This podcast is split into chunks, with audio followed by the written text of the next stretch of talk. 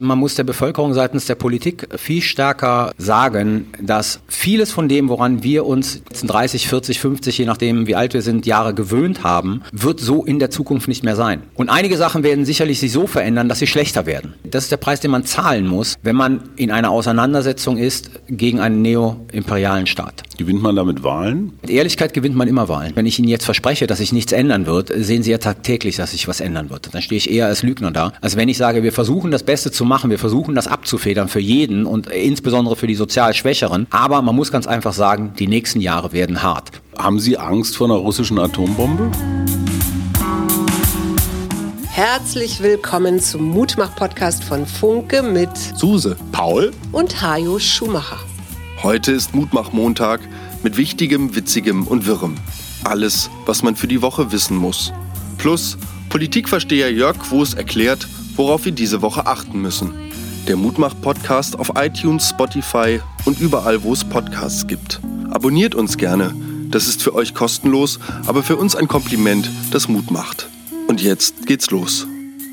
Hallo und einen wunderschönen Start in die Woche. Gleich eine Korrektur. Heute wird nicht Jörg Quos uns die große Einschätzung liefern, sondern Carlo Massala, Professor an der Bundeswehruniversität. Kennst du den Schatz? Ja klar, ich höre das doch auch immer. Massala ist quasi der Drosten äh, des Ukraine-Kriegs, so der Erklärer und auch natürlich nicht ganz unumstritten.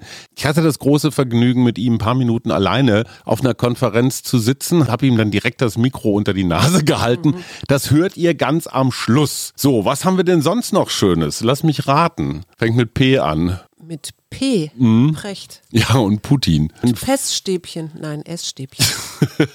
und ich habe einen Frischling, der ganz viel mit Kühen gekuschelt hat. Dazu aber später. Ganz wichtig, Cherie, du bist die letzten Sekunden hier. Du Ja. bist schon fast im Zug Richtung Fastenwoche, die du Ja. mit deinem Sohn gemeinsam angehst. Wie fühlst du dich? Ich bin, wie sagt man, fröhlich aufgeregt. Ich bin total gespannt, was mich da erwartet. Also ich habe ja so ein bisschen vorgebeugt, indem ich so ein bisschen Intervallfasten jetzt gemacht habe. Und deswegen fühle ich mich eigentlich so sehr gestärkt und entspannt. Du hast schon trainiert. Ich habe trainiert, ja. Glaubst du, dass dich und deinen Sohn das näher zusammenbringt diese Woche, dieses gemeinsame Erfahren? Das wäre auf jeden Fall schön. Also ich kann mir schon vorstellen, dass wir uns vielleicht am Anfang so ein bisschen raufen.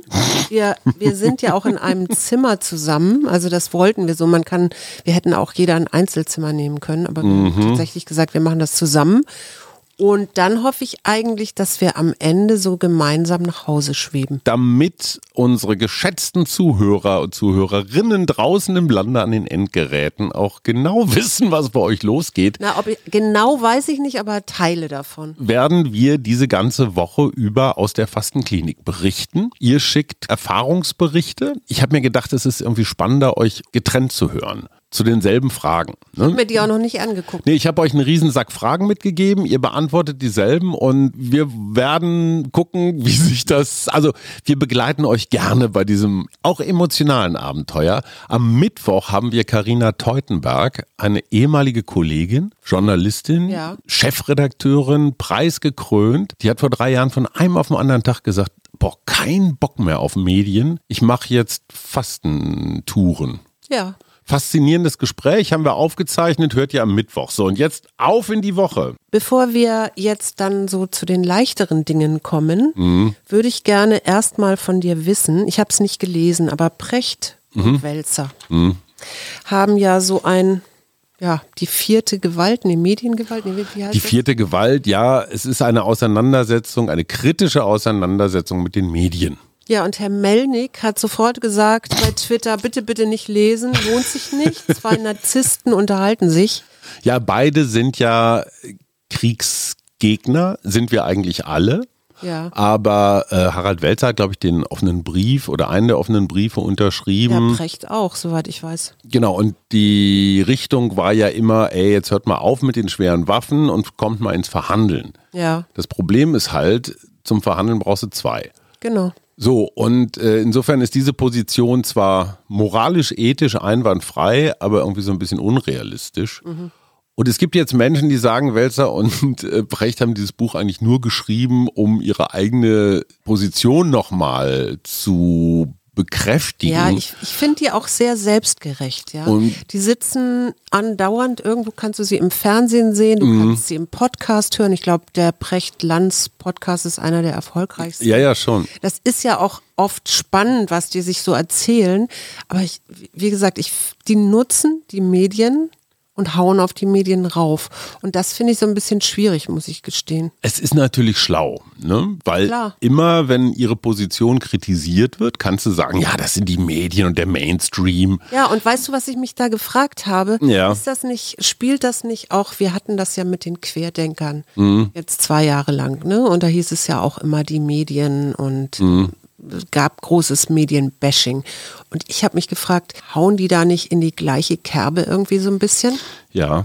Das ist natürlich auch wieder Teil ihres Vorwurfes. In dem Moment, wo du jetzt sagst, sie sind mit ihrem Buch auf der rechten Seite, mh, dann tut man eigentlich genau das, was sie den Medien vorwerfen, nämlich dieses Polarisieren. Ja. Und ich glaube, da haben Sie tatsächlich einen Punkt, dass es schwierig ist, in einer zunehmend polarisierten öffentlichen Debatte irgendwelche Zwischenpositionen einzunehmen. Die Kritik ist ja auch, dass die Medien eigentlich nur noch regierungsgerecht schreiben, also dass da gar keine, ne, als vierte Gewalt ist ja immer die kritischen Medien, die hinterfragen, die Fragen stellen. Ich weiß nicht, ob das stimmt. Würdest du das auch so sehen? Nein, der Sammelbegriff die Medien war noch nie so falsch wie heute. Es gibt sehr, sehr viele unterschiedliche und zwar nicht nur öffentlich-rechtlich und private, sondern auch die Direktmedien, wo du oder ich über Twitter oder Instagram was direkt in die Welt husten können. Und zu glauben, dass alle diese Menschen, die was mit Medien machen, egal ob das Podcast oder Twitter oder irgendwas ist, dass die alle gleich ticken. Ich glaube, das Gegenteil ist der Fall. Um dich abzuheben, musst du ja anders sein. Also auch das Abseitige, das andere wird ja sehr belohnt. Insofern ist di- dieses die Medien ist ungefähr genauso bescheuert wie die Ausländer oder die Bayern. Wirst du das Buch lesen? Sagen wir mal so, wenn es mir von einem netten Verlag, äh, ich brauche es auch gar nicht als richtiges Buch, mir reicht ein PDF, Ja. zur Verfügung gestellt wird, ja, ich glaube, es kostet 25 Euro, kaufen werde ich es mir nicht. Nee. Das Problem, und da siehst du auch schon wieder so ein, so ein Phänomen der Debatte, die meisten Leute, die über das Buch gerade reden, reden nicht über das Buch, Nein. sondern sie reden darüber, dass sie den Precht, den halten sie irgendwie für einen Pinsel und, und, und Welzer ist irgendwie der Knecht vom Precht und Ich finde, die tun sich beide nichts. Ich könnte auch gar nicht, der eine ist das und der andere ist das. Ich finde, die sind beide sehr ähnlich. aber wir machen jetzt den Fehler, den Sie auch vorwerfen, dass wir nämlich über Dinge reden, die wir gar nicht gelesen haben. Ja, ja. Philipp Hübel, der äh, Philosophieprofessor, also ein richtiger Philosoph, Herr Precht, hier aus Berlin, der sagt ja, dass wir diese Neigung haben, uns immer auf so Nebenkriegsschauplätze zu begeben. Ja, das stimmt. Ne? Und wenn ich den Precht doof finde, dann werde ich auch dieses Buch doof finden. Na klar. Und das ist die Verweigerung, sich jetzt mit den Thesen auseinanderzusetzen. Und insofern bin ich da immer so ein bisschen vorsichtig. Komm, lass uns über was anderes reden. Über Herrn Putin zum Beispiel. Oh, okay. Ich habe neulich gedacht, das ist ja eigentlich gar nicht ein Krieg, den Russland gegen die Ukraine führt, sondern das ist ein Krieg, den ein Geheimdienst gegen die Ukraine führt. Äh, mit Menschenmasse, also, ne? Und wie komme ich darauf? Ich, ich will da jetzt keine Verschwörungstheorie machen, draus machen. Nein. Aber es geht natürlich, könnte man so sehen. Wenn ich mir so angucke, was da so läuft, und das jetzt ja nicht erst seit gestern, mit falscher Propaganda, Mhm. mit, in diesem Jahr sind, glaube ich, sechs Oligarchen gestorben Ich glaub in schon mehr. Russland, die Ja. alle irgendwas mit Energie zu tun hatten. Hast du dir mal eine Sekunde lang Sorgen um Gerhard Schröder gemacht, dass der auch von irgendeinem Balkon oder irgendeiner Yacht mal runterfällt? Nee, tatsächlich nicht, weil der sich ja, also erstens ist er ja nicht so gefährlich in dem Sinne, dass er jetzt irgendein hohes Amt innehat. Mit Wissenschaft? Ja, und dann ist er, glaube ich, auch so ein bisschen aus der Schussbahn, weil er ja hier ist. Aber das wäre jetzt auch wirklich, glaube ich, von Herrn Putin total schwachsinnig. Aber wenn du das jetzt mal weiter denkst und denkst, okay, da sind ja vier Löcher in den beiden Pipelines von Nord Stream. Und die sind mit so einer großen Menge Sprengstoff Mhm. gesprengt worden. Das ist jetzt kein Zufall, dass da mal so ein Loch ist. Ne? Das ist wirklich Sabotage. Es war kein Schleppanker. Nee, genau. Und es ist ja auch die meisten äh, Dinge, die spielen Putin ja auch in die, in die Hand. Ne? Also wenn du jetzt überlegst, ich meine, der Gashahn ist ja sowieso zugedreht und jetzt machst du das Ganze auch noch mal klarer, weil du eben jetzt auch per Leitung da nicht mehr äh, was schicken kannst. Ja, auf der anderen Seite macht natürlich niemand seine eigene Leitung kaputt. Normalerweise. Gary Kasparov kommen wir vielleicht gleich noch Ja, ja, zu. wir. Früherer Schachweltmeister, ganz kluger Kopf. Ich habe den zu Spiegelzeiten tatsächlich auch ein paar Mal interviewt. Ich mochte den in seiner ganzen Bärbeißigkeit sehr gerne. Mhm. Diese Pipeline kaputt zu machen, äh, ist natürlich genau das, was Kasparov sagt. Putin ist der Händler des Zweifels Ja. Alles weist auf Russland hin, aber eigentlich ist es doch Quatsch. Und so dieser Restzweifel, vielleicht waren es ja die Amis doch, um ihr Flüssiggas zu verkaufen und die gehen doch sonst auch in Krieg für Öl und so.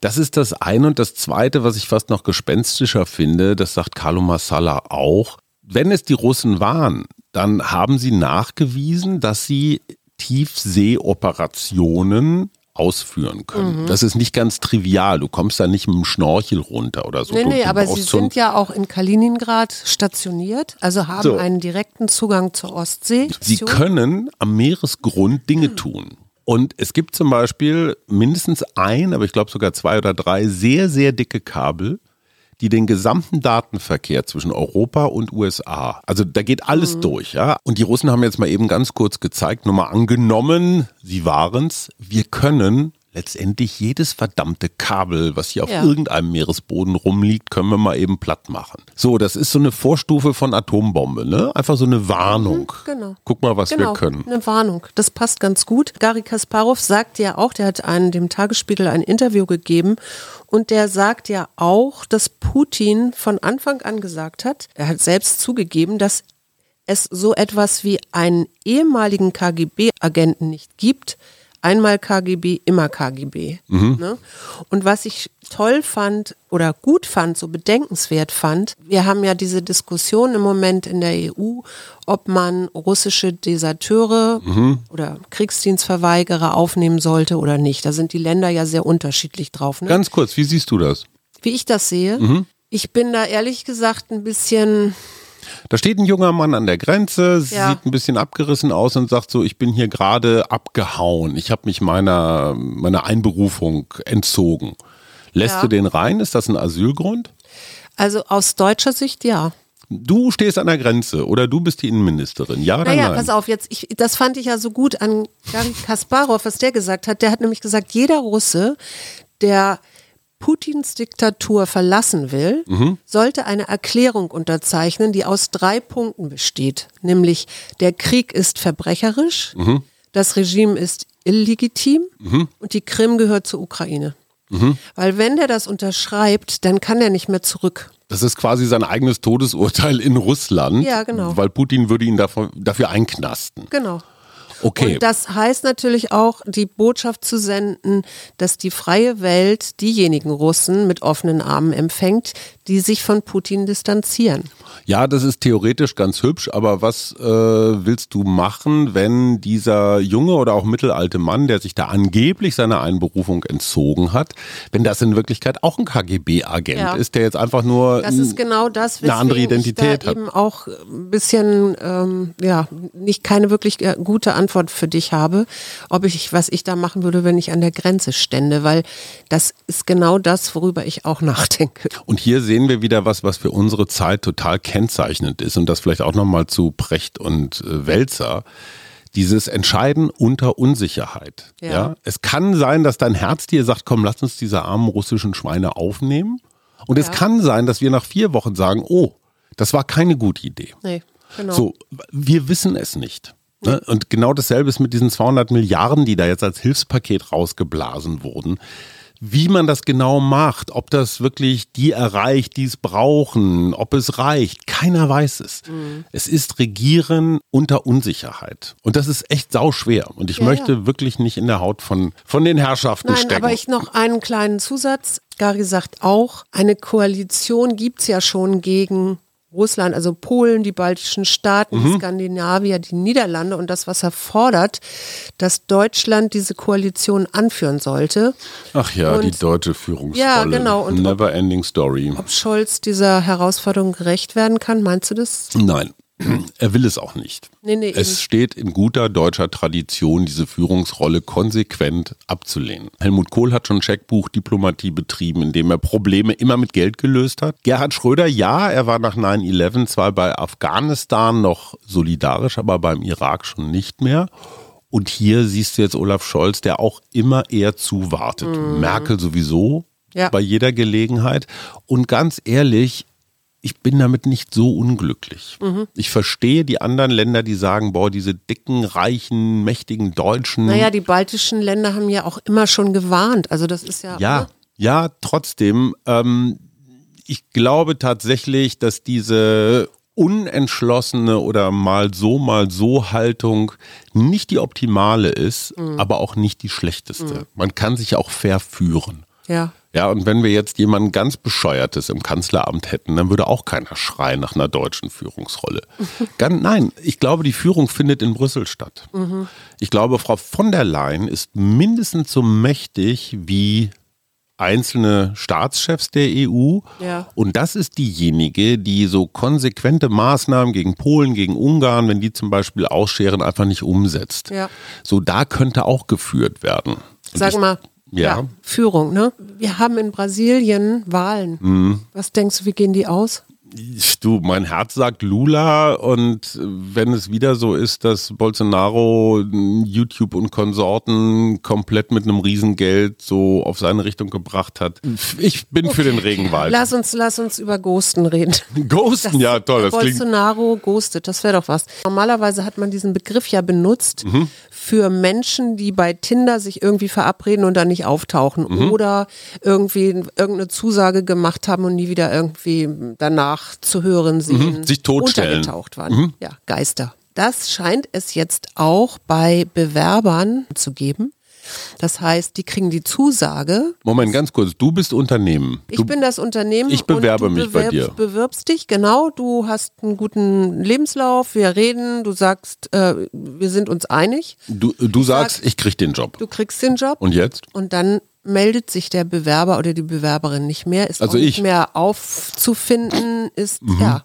Hm, weil der einen anderen Job hat? Oder Das man weiß ist es die nicht. große Frage, ja. Irgendwie öfter jetzt vorgekommen zu sein, das fand ich ganz interessant, weil ja eigentlich immer es eher andersrum war bisher. Du bewirbst dich bei einem Unternehmen und dann hörst Ja du nichts mehr. Das zeigt natürlich, dass auf dem Arbeitsmarkt echt was los ist. Ja. Eine Geschichte, die mir wirklich das Herz gewärmt hat, eine Kuhherde im Landkreis Holzminden Ja. hat tatsächlich ein Wildschweinfrischling namens Frieda ähm, zieht das jetzt auf. Das kleine Wildschwein läuft mit den Kühen über die Weide und ist da quasi so eine Art, nicht Ferkel, Kalb. Kalb, ja. Bisschen kleiner als ein Kalb, auch Aber wie kommt es an die Zitze ran? Oder ich glaube, es ist schon tatsächlich aus dem Zitzenalter raus. ist denn das da überhaupt hingekommen? auch wiederkäut, das weiß man alles nicht so genau. Also es, es war eines Tages da und es ist richtig integriert, sagt der ähm, Bauer Friedrich Stapel, der Mhm. das Ganze, dem die Kühe gehören und der sich erstmal wunderte. Er sagt, normalerweise sind Wildschweine ja echt lästig, wenn die dir dein Maisfeld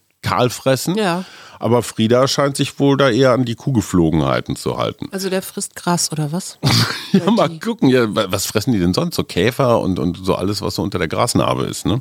Ja, die, die wühlen das eher auf. Ich glaube, die mögen auch gerne Regenwürmer und all sowas. Also die sind ja Allesfresser. Insofern, warum nicht auch Gras? Also ich finde, seit Mowgli, der ja bei Affen ähm, aufgewachsen ist im Dschungelbuch, kann man sowas auch im Sinne von Diversity, man das gut heißen. Ich habe ein Interview gelesen mit einer Coachin, mit Rana Hetzel, die begleitet erfolgreiche Frauen. Und das fand ich ganz interessant. Die sagt nämlich, dass die häufig im Job anfangen zu straucheln, sich dann leer und kraftlos fühlen. Da kann man ja so an Burnout oder sowas denken.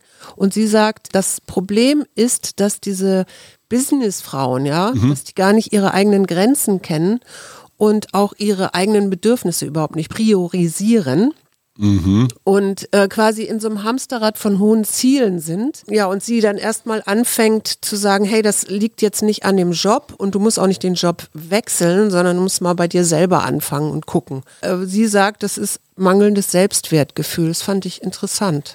Jein. Ich glaube, dass das ein Problem ist, was Männer und Frauen beide haben können. Ja, Ich kann auch. mich erinnern, dass ich in relativ frühen Jahren mal Führungskraft war und vollkommen damit überfordert war. Diese ganz komischen, wechselnden Gefühle von, oh, ich bin ganz wichtig, oh, ich schaffe das nicht, oh, es ist Mhm. zu viel, meine Familie, der Sport, der Job, die vielen Erwartungen. Als Frau natürlich noch mal schwieriger, weil neu, unbekannt. Ja.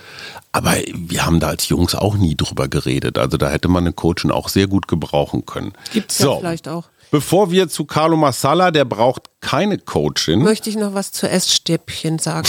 Ja, bitte. Felix Böck, ein ja, Möbeldesigner, hat sich was ganz Schlaues überlegt mit seinem Team. Und zwar gebrauchte Essstäbchen. Also pro Jahr etwa 100 Milliarden Essstäbchen, die Moment, einmal Moment. benutzt sind. 100 Milliarden? Ja, weltweit. Also nicht nur in Deutschland. Die nur einmal benutzt sind, weil Menschen in ein China-Restaurant oder japanisches Sushi-Restaurant oder so gehen und dann ja eigentlich weggeschmissen werden. Das sind ja Holzstäbchen oder Bambusstäbchen. Und der hat jetzt gesagt, da müssten wir doch mal ran, da müssen wir doch was mitmachen. Das hat er auch tatsächlich. Und zwar macht er aus 4276 Essstäbchen Baut er den Kölner Dom baut er, nee, baut er Regale, angelehnt an Regale, die in den 40er Jahren Mhm. entstanden sind. Ja, die haben so einen Stahl, die kennst du auch, die haben so Stahlgestell außen und dann hängst du da die ähm, Bretter rein. Bretter rein. Genau. Aus diesen Essstäbchen macht er wieder Bretter. Mhm. Und baut dann diese Regale. Ich, soweit ich weiß, ist das Metall, also das Mhm. du eben brauchst, da um das aufzuhängen, auch recycelt. Mhm. Und er sagt, es ist eine Abfallreduzierung, eine Müllnutzung, also Upcycling, wie das Mhm. so schön neudeutsch heißt. Was ich aber noch viel interessanter fand, normalerweise, wenn du Bambus ja dann in die Verbrennungsanlage Mhm. steckst, wird bei 4276 Essstäbchen, also für Mhm. diese Regale, so ungefähr 6,5 Kilogramm CO2 ausgestoßen. Mhm. Wenn du die nicht verbrennst, sondern die jetzt eben wieder nutzt, dann bleibt das CO2 ja gebunden. Also ist das auch noch gleichzeitig eine Klingt- klimafreundliche. Klingt total plausibel, aber jetzt stelle ich dir mal die ganz einfache ästhetische und vielleicht auch unmoralische Frage. Du weißt ja nicht, in wessen Mund diese Nein, die werden ja waren. gereinigt. Du Also weißt doch nicht, wo sie sonst waren. Wenn jetzt jemand mit einer starken Parodontitis oder Maul- und ja, ich Klauenseuche. nehme das Brett vom Regal danach bestimmt nicht in den Mund wieder. Nein, aber trotzdem die allein die Vorstellung, dass das so in meiner Bude hängt. Ja, ich finde die Idee richtig. Die Auf der werden gereinigt. ja, Schatzilein, aber trotzdem, wenn du dir überlegst, diese 4000 Essstäbchen müssen gereinigt werden, sie müssen zusammengeklebt werden, damit das irgendwie ein Brett ergibt. Die entscheidende Frage ist, lohnt sich das? Weil dieses Kleben und Reinigen und so weiter verbraucht ja auch wieder Energie und Ja, hast du CO2. recht. So. Also, das werden wir nicht klären. Wir wünschen euch also Suse und Paul insbesondere eine schöne Woche, Schatz. Bleib stark. Ja, auf Ich- jeden Fall. Ich werde dich so vermissen. Es wird Das ganz glaub ich dir nicht. Und wir hören jeden Tag einen Bericht live aus der Fastenklinik. Und Mehr oder jetzt kommt Carlo Massala. Viel mich. Spaß dabei und eine schöne Woche euch. Wir hören uns. Lieber Professor Massala, Sie standen hier gerade auf der Bühne beim Personalmanagement-Kongress, haben tosenden Applaus dafür gekriegt, dass Sie Dinge erzählt haben, die alles andere als äh, gute Laune verbreitet haben. Aber ich glaube, diese Klarheit, mit der Sie Dinge auf den Punkt bringen, erleichtert ganz viele Menschen, weil man vielleicht dann nicht mehr so versucht ist, sich da irgendwie so drumrum zu, zu reden. Ich habe mal gelernt, ich glaube im Geschichtsunterricht, wenn du irgendwas nicht verstehst, frage immer, wem nützt es? Wem nützt es, zwei nicht ganz leere Pipelines in der Ostsee zu sabotieren? Also eigentlich nützt es keinem gerade. Äh, von, den, von den möglichen Verdächtigen macht es für beide keinen Sinn. Also es macht sozusagen für die USA keinen Sinn. Das Argument, die wollen Frackinggas verkaufen. Die USA wissen, dass Nord Stream 2 nie wieder geöffnet werden wird. Es macht keinen Sinn, jetzt diese Pipeline zu zerstören. Aus Perspektive der Russischen Föderation muss man ganz einfach sagen, wenn man an sein Land denken würde, dann könnte man ja annehmen, dass vielleicht so in 15, 20 Jahren dann doch wieder vielleicht Geschäfte mit Europa möglich sind. Also macht es auch keinen Sinn, sozusagen die Infrastruktur dieser möglichen zukünftigen Geschäfte zu zerstören. Also objektiv cui bono, momentan keinem. Aber, aber, Was soll das? ja, das ist eine gute Frage, was das soll. Es gibt so ein paar Fakten, die man, glaube ich, ähm, hinzufügen muss und dann spricht vieles für die Russische Föderation. Das eine ist, ähm, dieser Anschlag ist nicht zufällig, glaube ich, entstanden ähm, oder gemacht worden am Tag, bevor die Baltic Sea Pipeline eröffnet wurde. Norwegen nach Polen, norwegisches Gas Genau. nach, nach Zentraleuropa. Genau, also eine Alternative zum russischen Gas.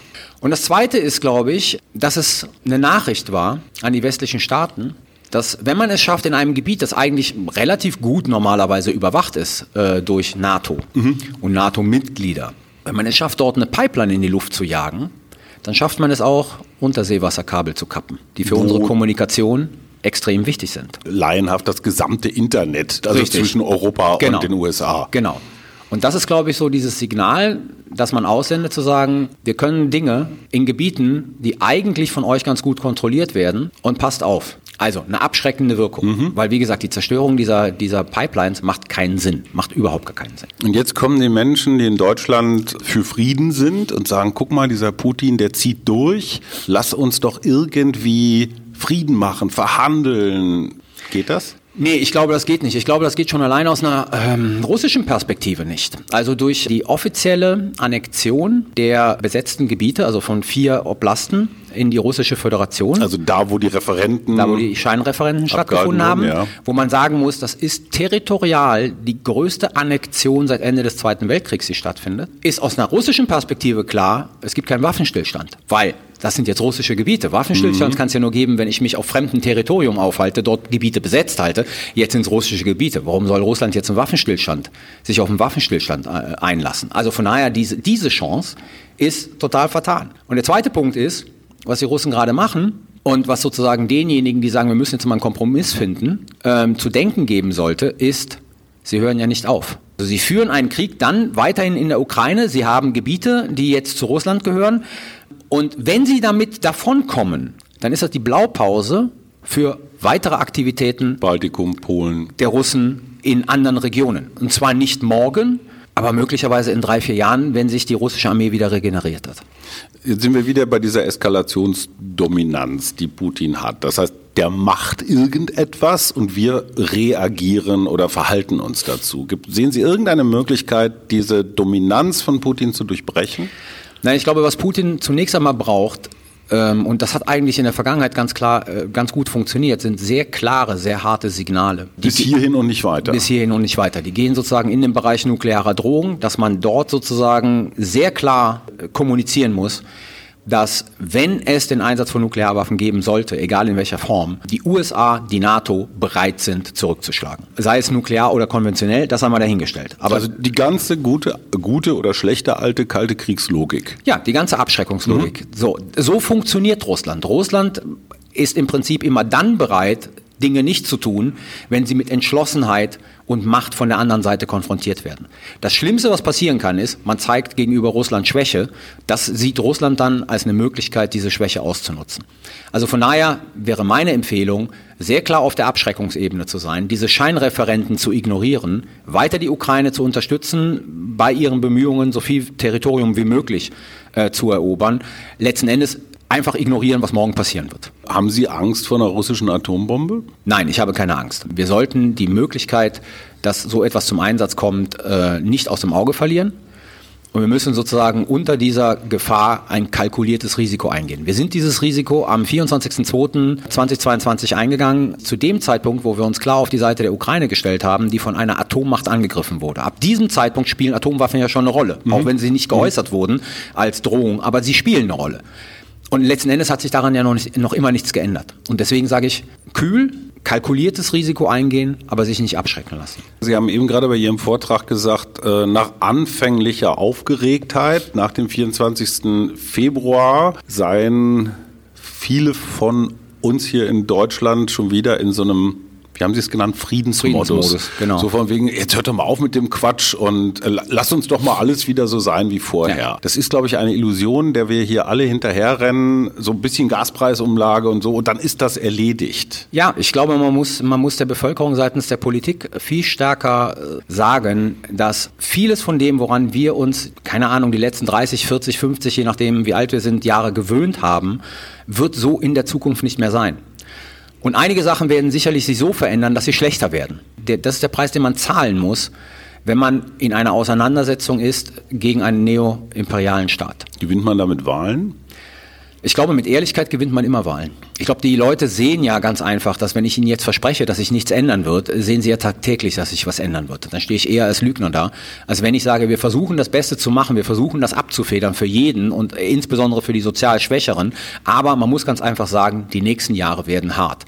Ich glaube, mit so einer Offenheit gewinnt man mehr, als wenn man versucht, Wolkenkuckucksheime zu bauen und sozusagen im Sinne eines paternalistischen Staates dann sagt, macht euch alle keine Sorgen, wir regeln das, es wird nicht so schlimm und die Leute dann tagtäglich oder von Monat zu Monat erfahren, es wird doch schlimmer. Ganz zum Schluss, weil wir ein sogenannter Mutmach-Podcast sind, sagen Sie jetzt bitte noch irgendwas Mutmachendes. Sonst kann ich nicht nach Hause zu meiner Frau. Es wird ein paar Jahr, äh, harte Jahre geben, aber äh, sozusagen wir werden am Ende wieder gestärkt hervorkommen. Interessanterweise ist das so, wenn man alle Wirtschaftskrisen, die die Bundesrepublik hatte in den vergangenen 60 Jahren, ist eigentlich die, dieser Staat, diese Gesellschaft immer gestärkt aus denen hervorgegangen. Und ich glaube, das wird auch diesmal wieder so passieren. Das war genau das, was ich hören wollte. Professor Dr. Carlo Massala, ganz herzlichen Dank. Danke Ihnen. Das war der Mutmach-Podcast von Funke. Jeden Montag, Mittwoch, Freitag ganz frisch. Unterstützt uns bei steady.fm, folgt uns auf Instagram oder hinterlasst gerne eine nette Bewertung. Wir hören uns.